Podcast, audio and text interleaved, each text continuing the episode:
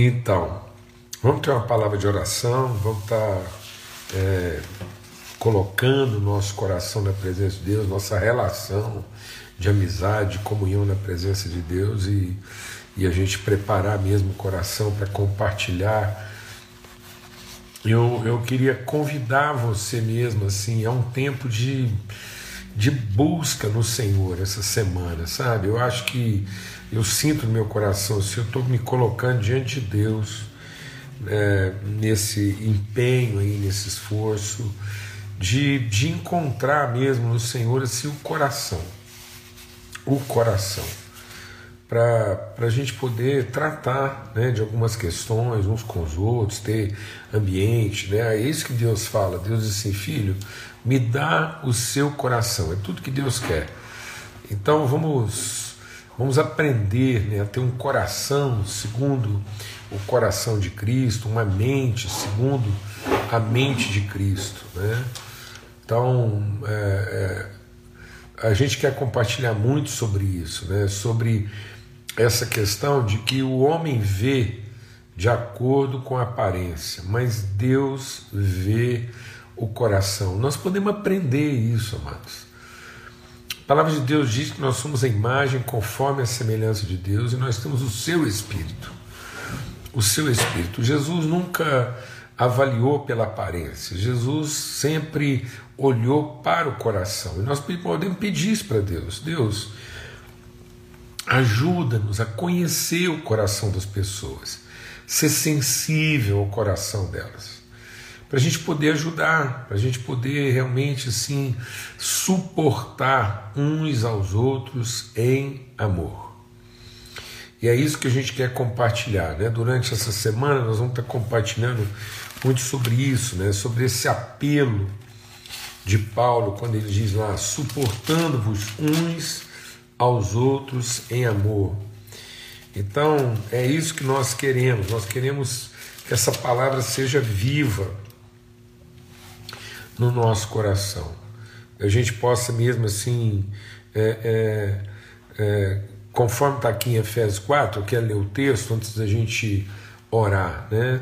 E diz assim: é, Efésios 4: Por isso eu, o prisioneiro no Senhor, peço que vocês vivam de maneira digna da vocação que vocês foram chamados, com toda humildade, mansidão, com longanimidade. Então, a gente vai compartilhar muito sobre isso aqui essa semana, né? para que a gente tenha um coração que é, é convicto, então haja profunda convicção daquilo que é o nosso chamado, né?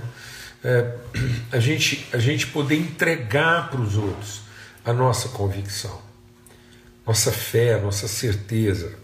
E, e aí, para entregar essa fé, a gente é, poder fazer isso com humildade, mansidão e longanimidade. Isso, é, isso é, é quase uma redundância, né? ele está falando: olha, humildade, sejam humildes, nada de prepotência, nada de, de, de agressão, nada de querer prevalecer, mas com humildade, com mansidão. O que, que é o manso? O manso é aquele que tem tanta convicção, tanta certeza, está tão sustentado na sua fé que ele, ele não se apavora, ele não, ele, não, ele não é tomado de ansiedade, ele não se precipita, né? ele não quer fazer a acontecer no sentido de, de usar da sua própria força, mas ele quer ver acontecer a partir da sua relação, da sua dependência né, de Deus, do Pai. E longanimidade, um ânimo que não se esgota. Longanimidade é esse amor que jamais acaba. E é sobre isso que a gente vai estar conversando essa semana aí, tá bom? Pai, muito obrigado pelo teu amor, obrigado pela tua bondade, que seja um tempo mesmo assim, do nosso coração, Pai, ser, ser é, totalmente tomado pelo teu amor. Gente é, é enraizado nesse amor, em, em profunda convicção, inabalável convicção do amor do Senhor. Nós possamos viver de maneira compatível, maneira digna da nossa vocação e que a gente possa cumprir isso com humildade, com mansidão, com longanimidade, sendo sustentação, sendo estímulo, sendo apoio, é, sendo instrumento, Senhor, de encorajamento, de transformação na vida dos outros. Que a nossa vida, que a nossa oferta de fé é, em, em profunda humildade, mansidão e longanimidade possa mesmo, Senhor, ativar no coração das pessoas uma transformação de consciência. É tudo que nós queremos, ó Pai, no nome de Cristo Jesus, Senhor. Amém. Graças a Deus. Eu vou tirar momentaneamente aqui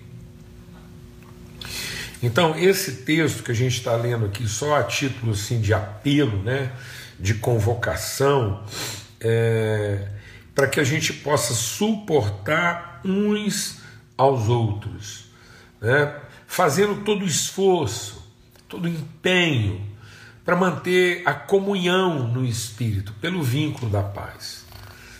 Né, os, os, os, os pacificadores serão chamados filhos de Deus, é isso que a gente quer como filho de Deus, ser instrumento de paz. Onde a gente chegar, a gente pode dizer: haja paz no seu coração. As pessoas estão em conflito, as pessoas estão tomadas de ansiedade, desorientadas. A palavra de Deus diz que o povo é como um rebanho que não tem pastor.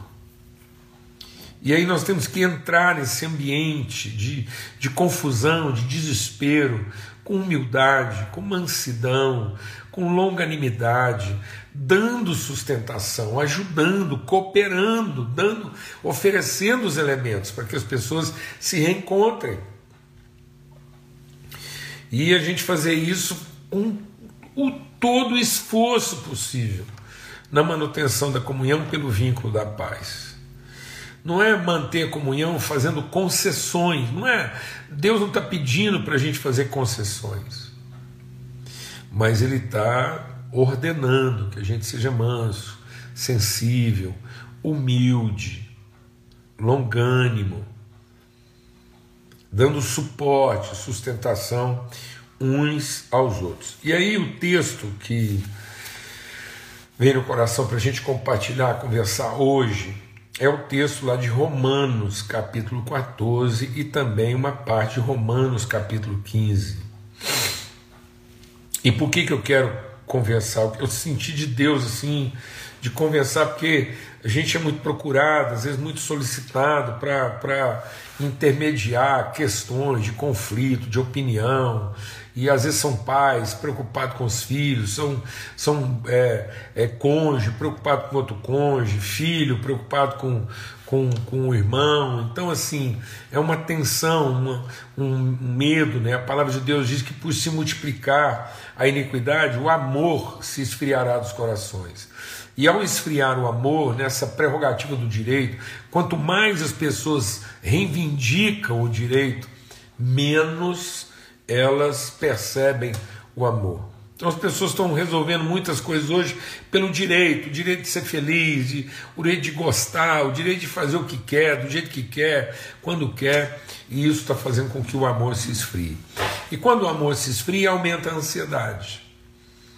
Então, o exercício do direito é diretamente proporcional ao aumento da ansiedade. Ansiedade é o medo, ansiedade nada mais é do que o medo de não ver o direito respeitado ou cumprido ou recompensado. Ansiedade nada mais é do que o medo de que aquilo que nós julgamos ser direito não ser correspondido, não ser reconhecido e não ser aceito. É o medo do prejuízo. Então a ansiedade é um prejuízo Ansiedade é um senso de juízo prévio. E juízo tem a ver com direito. Né? Então a gente pré-julga, a gente faz um juízo antecipado de que talvez, se as coisas continuarem do jeito que caminham, o nosso direito, aquilo que eu julgo ser é essencial para a minha existência, para a minha felicidade, não ser respeitado. E, e esse medo, né? Esse medo do sacrifício, esse medo da infelicidade, esse medo do não reconhecimento, afasta e faz o amor esfriar. Por isso que o perfeito amor lança fora todo medo. Então, o desenvolvimento da nossa fé, o desenvolvimento da nossa relação com Deus, obrigatoriamente tem que levar ao amadurecimento do nosso amor.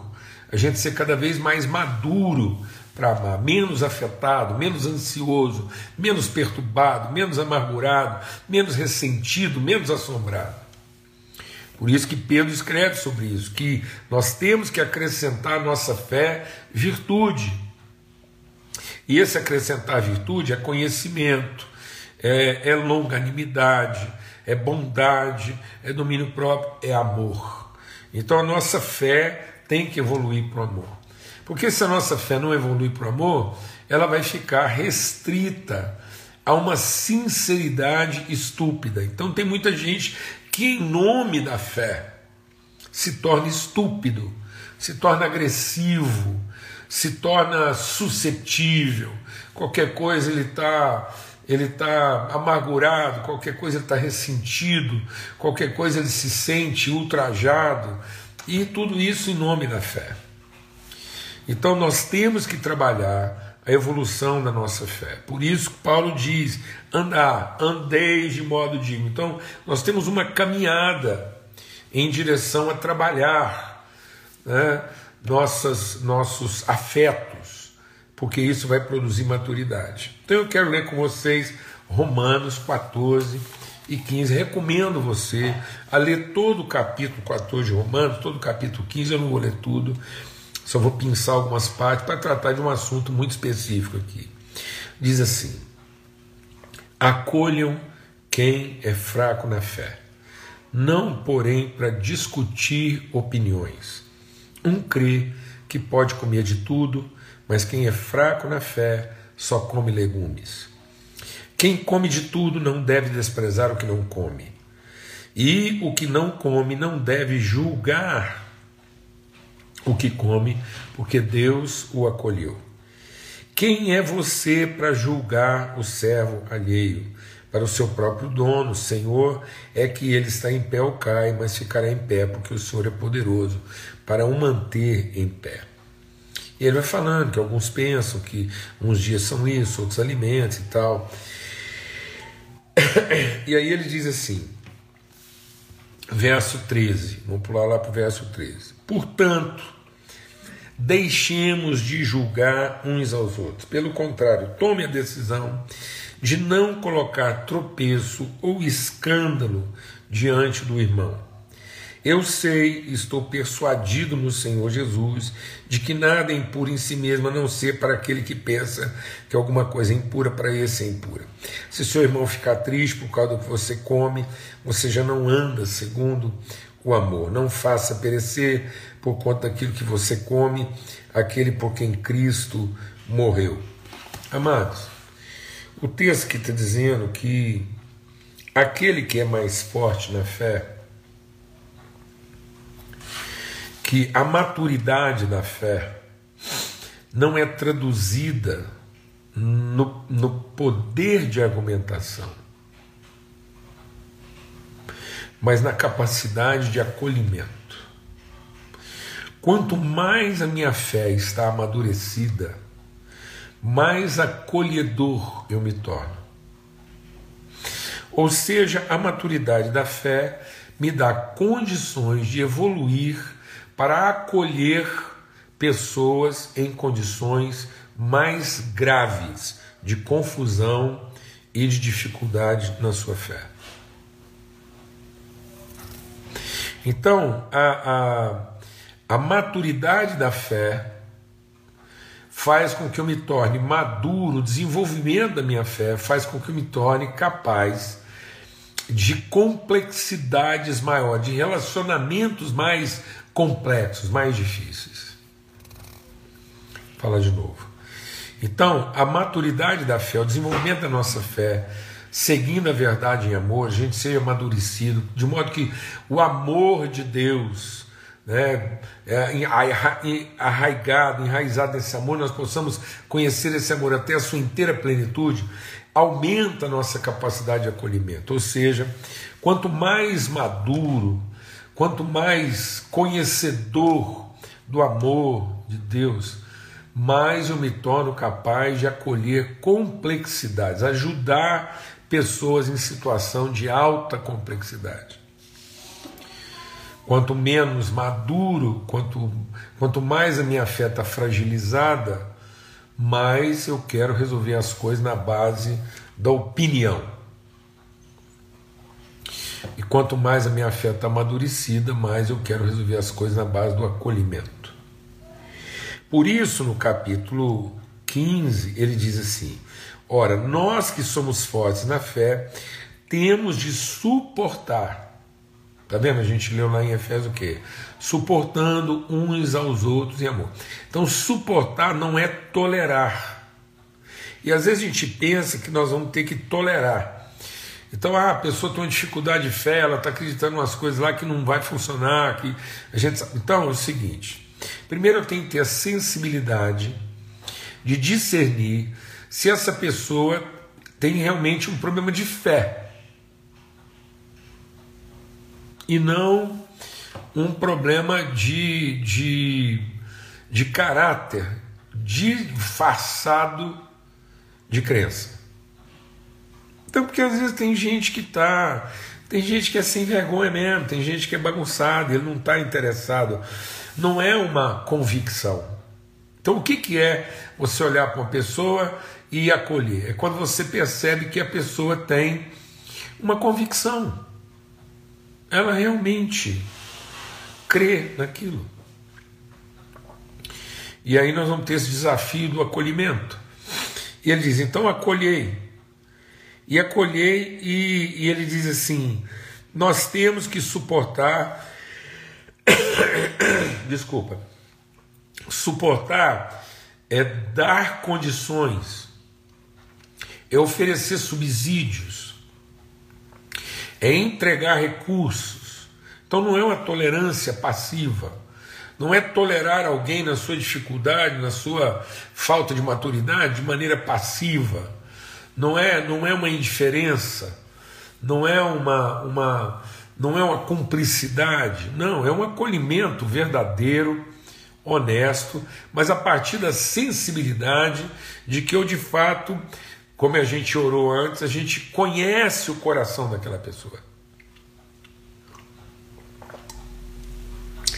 A gente não avalia aquela pessoa pela aparência. O homem vê a aparência, mas Deus vê o coração. E Deus, como nosso Pai, quer que a gente aprenda a ver o coração das pessoas para poder acolher. E aí ele diz o quê? E aí a gente suporta as debilidades dos fracos e não para agradar a nós mesmos. Portanto, cada um de nós agrade o próximo no que é bom para a edificação. Porque também Cristo não agradou a si mesmo, pelo contrário, como está escrito, os insultos dos que te insultavam caíram sobre mim. Então Jesus suportou insultos, suportou afrontas, para poder acolher, nos acolher na nossa dificuldade, na nossa fragilidade, é, na nossa incredulidade. Agora é o seguinte: de acordo com o que Paulo está falando aqui, quem é o fraco na fé? Vou falar uma coisa aqui que vai parecer chocante, mas para a gente poder entender o que, que Paulo está explicando para nós aqui. Quem é o fraco na fé? O outro. O outro. Você fala, mas não é presunçoso? Não. Paulo está dizendo que fraco na fé é o outro. Que outro? O que está querendo discutir opinião, o que tem razão, o que está interessado em saber simplesmente o que está certo e errado. Então, quem está interessado em simplesmente discutir uma opinião, discutir um assunto na, na expectativa de chegar a uma conclusão rápida do que está certo ou que está errado, é fraco na fé. Quem é forte na fé? Aquele que toma a iniciativa do acolhimento, aquele que quer é, é, tratar as diferenças a partir de uma relação. Quem é fraco na fé? Aquele que quer tratar uma relação a partir das diferenças. Então, o que é uma fragilidade de fé? É você querer é, ter certeza das opiniões, querer ajustar as opiniões para depois estabelecer uma relação. Isso é uma fé fraca. É fé? É fé. Mas é uma fé fraca, uma fé fragilizada. Por que uma fé fraca? Agora, pelo amor de Deus, não entenda essa questão da fé fraca no sentido pejorativo. Não. O que, que é uma fé fraca? De acordo com Pedro, é uma fé que não desenvolveu, não agregou virtude. É uma fé desprovida de bondade, de humildade, de mansidão e de longanimidade. É fé, é fé. Mas é uma fé fraca. Fraca por quê? Porque não é fé? Não, é fé. Mas é uma fé mal desenvolvida.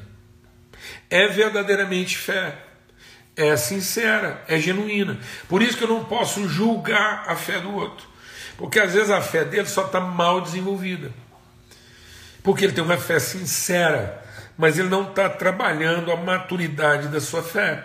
Por isso a fé dele está fraca. Isso é no sentido pejorativo? Não, que a fé dele é ruim. Não é que a fé dele é ruim. Ela é uma fé mal desenvolvida, ela é uma fé boa, verdadeira, sincera, mas imatura. Por que imatura? Porque ele não acrescentou à sua fé virtude. Ele não trabalhou os afetos, ele não evoluiu da sua fé para as afeições. E como ele tem dificuldade, não na fé, ele tem dificuldade o quê? nos afetos. Então ele está querendo discutir opiniões para ter certeza dos afetos, em vez de ter certeza do afeto para poder falar sobre as opiniões. Então, toda vez que ele esbarra com uma opinião assim muito diferente, ele se sente rejeitado, ele julga, ele, ele se precipita, ele, ele, ele deixa brotar uma raiz de amargura. Então, isso é uma fé fraca. Então, nossa fé tem que evoluir para onde? Para os afetos. E aí nós vamos ter uma fé forte para acolher. E acolher não para primeiro discutir opiniões, não, para primeiro fortalecer a relação. Então, nós que somos fortes, devemos acolher o que é fraco para quê? Para acrescentar afeto na fé dele. Mas se a gente sentar com uma pessoa que não tem sua fé desenvolvida e que sinceramente acredita naquilo que ele está argumentando, tem uma opinião forte a respeito daquilo, mas está com seus afetos abalados, se eu começar a conversar com ele para discutir suas convicções, sem antes trabalhar os afetos, você sabe que dia que essa conversa vai terminar bem? Nunca. Nunca. Essa conversa não vai terminar bem. Então, às vezes, as pessoas, muita gente, às vezes me procura para saber a minha opinião sobre certas coisas. E às vezes as pessoas perguntam coisas assim, que, de caráter polêmico. Por quê? Porque elas estão querendo resolver certas áreas polêmicas da sua vida. E às vezes elas falam assim: ah, mas eu vejo que às vezes você não quer é, é, dar sua opinião a respeito de algumas coisas. Não quero mesmo, não. Né? Porque certas, certas opiniões elas só poderão ser compartilhadas numa relação afetiva que seja forte o suficiente para que não virar um embate.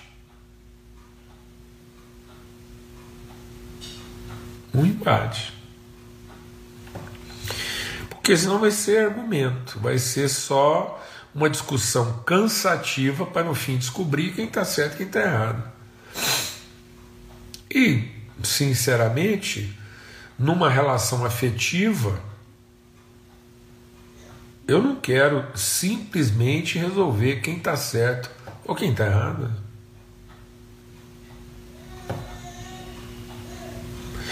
Porque isso é uma coisa que, que ah, o certo ou errado é um relativo que nunca termina. Você acaba de resolver uma coisa agora, chega a uma conclusão, aparece outra coisa, as opiniões são diferentes de novo. Aí você tá, resolveu, tá tudo certo, não, agora tudo certo, tá. Aparece outra situação, outra discussão. Então nós temos que primeiro estabelecer uma plataforma de suporte. Suportai-vos uns aos outros. E quem tem que tomar essa iniciativa de suporte? aquele que tem a fé mais fortalecida. E quem é que tem a fé mais fortalecida? Aquele que tem afeição, tem amor, tem graça, tem esperança, tem convicção o suficiente para não ficar abalado nem perturbado se ele tiver que enfrentar numa relação de afeição uma opinião muito diferente da dele. Porque ele vai acolher. Mas ele não vai acolher para discutir, ele vai acolher para primeiro fortalecer a relação para que eles possam ter condições de conversar, de tratar sobre aquilo. Porque não interessa o quão a minha fé possa ser forte, ela precisa ser desenvolvida. E às vezes você pensa que você tem uma fé forte, no sentido de uma crença forte, porque você acredita muito naquilo que você está defendendo, e isso não é uma fé forte.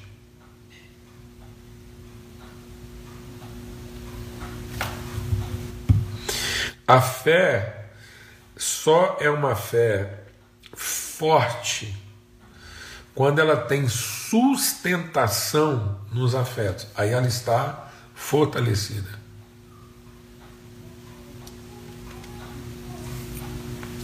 Está me entendendo isso, Amanda? Então eu preciso entrar numa relação para que todas as dúvidas que existam possam ser resolvidas numa relação afetiva de fé. De modo que numa relação afetiva a gente não duvida da nossa relação, da natureza da nossa relação. Exatamente porque a gente não duvida da natureza da nossa relação, então agora que a gente não duvida, porque a fé está fortalecida e acrescida de afetos, de vínculos, ela está ligada pelo vínculo da perfeição. O que, que é o vínculo da perfeição? O amor. Então, essa fé que agora está ligada pelo vínculo da perfeição, agora essa verdade que evoluiu em amor, então, e que nós estamos amadurecidos na relação, agora nós podemos falar de todas as dúvidas. Mas não dá para falar das dúvidas que nós temos se a gente duvida. Então, se a gente duvida da relação, do amor um do outro, então para que, que a gente vai? Não interessa. Então não interessa as opiniões. Eu me lembro de uma situação que eu vivi com um líder muito querido, a gente viveu uma relação de amizade muito forte e realmente tenho com ele uma amizade e a gente andou muito perto. Mas teve uma época que ele entendeu que assim é, em função é, de algumas convicções, não era possível mais caminhar junto e ele preferiu se apartar. E eu sempre falei com ele: falei, então nos ajude, não se aparte, nos ajude a enfrentar. Se você entende que aquilo que a gente está vivendo é comprometedor, que a gente não pode viver dessa forma, então não se aparte, nos ajude, nos corrija, nos ensine. E aí, não, não, não, e não vai mandar junto. Beleza, então houve uma reunião de homens, de pastores, liderança e tal, para sacramentar né, esse apartamento, essa, essa separação, porque ele decidiu não mais caminhar. Assim que foi confirmada e que ele realmente deixou patente para todo mundo que não queria andar mais junto, hora que terminou isso, depois de todo mundo ter insistido, todos unanimemente querer ouvir o que ele, ele se recusava a dizer, as razões, só dizia que tinha lá motivo. Aí hora que. Então agora não faço mais parte, beleza, celebrou essa, essa separação, ele quis se apartar. Ele falou: então agora eu gostaria de deixar com vocês uh, o que, que é que me levou a tomar essa decisão para vocês considerarem e pensar, porque às vezes pode não, agora não queremos. Agora se pega todas as opiniões que você tem e guarda para você.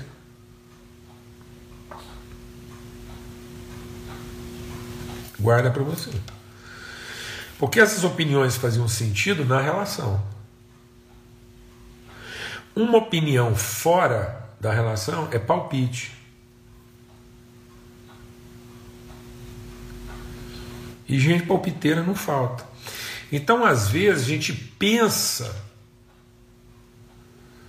que está tratando uns com os outros a respeito de uma opinião e a gente não está mesmo, de fato, conversando sobre aquilo que é o nosso pensamento a respeito do outro. A gente está a uma certa distância, com o relacionamento quebrado, as afeições comprometidas, dando palpite na vida uns dos outros. E as pessoas não querem acatar isso porque elas se sentem muitas vezes atingidas por uma opinião que não tem carga afetiva suficiente para levá-las a tomar uma decisão mais séria ou se submeter a algum tipo de sacrifício. E não estão dispostas.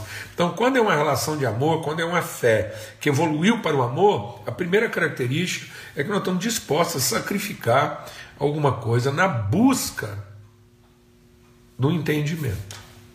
Amém, amados? Um forte abraço. Vamos meditar sobre isso. Leia aqui o capítulo 14, o capítulo 15. E assim, não, não queira ler nas entrelinhas o que eu estou falando aqui. Eu não estou aqui falando em entrelinhas, eu estou compartilhando exatamente o que eu estou compartilhando. Não me recuso a compartilhar com as pessoas aquilo que eu realmente acredito sobre qualquer assunto, mas quero fazer isso com base numa relação. Quanto mais difícil, quanto mais complexa foi essa conversa, tanto mais ela precisa estar amparada, sustentada por uma relação de fé afetiva e amorosa que seja capaz de sustentar, porque o que ele está dizendo, cada um agora seja suporte na fraqueza um do outro. Então, quem o forte?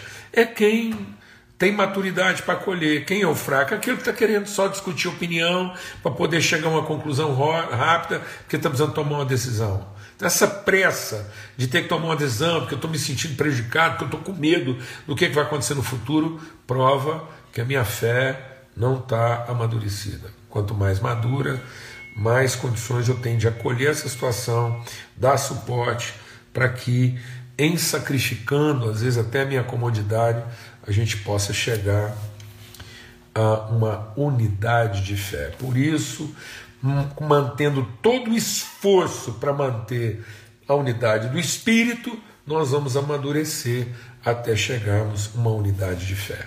Amém? Forte abraço a todos, fica na paz. Até amanhã, se Deus quiser. Forte abraço.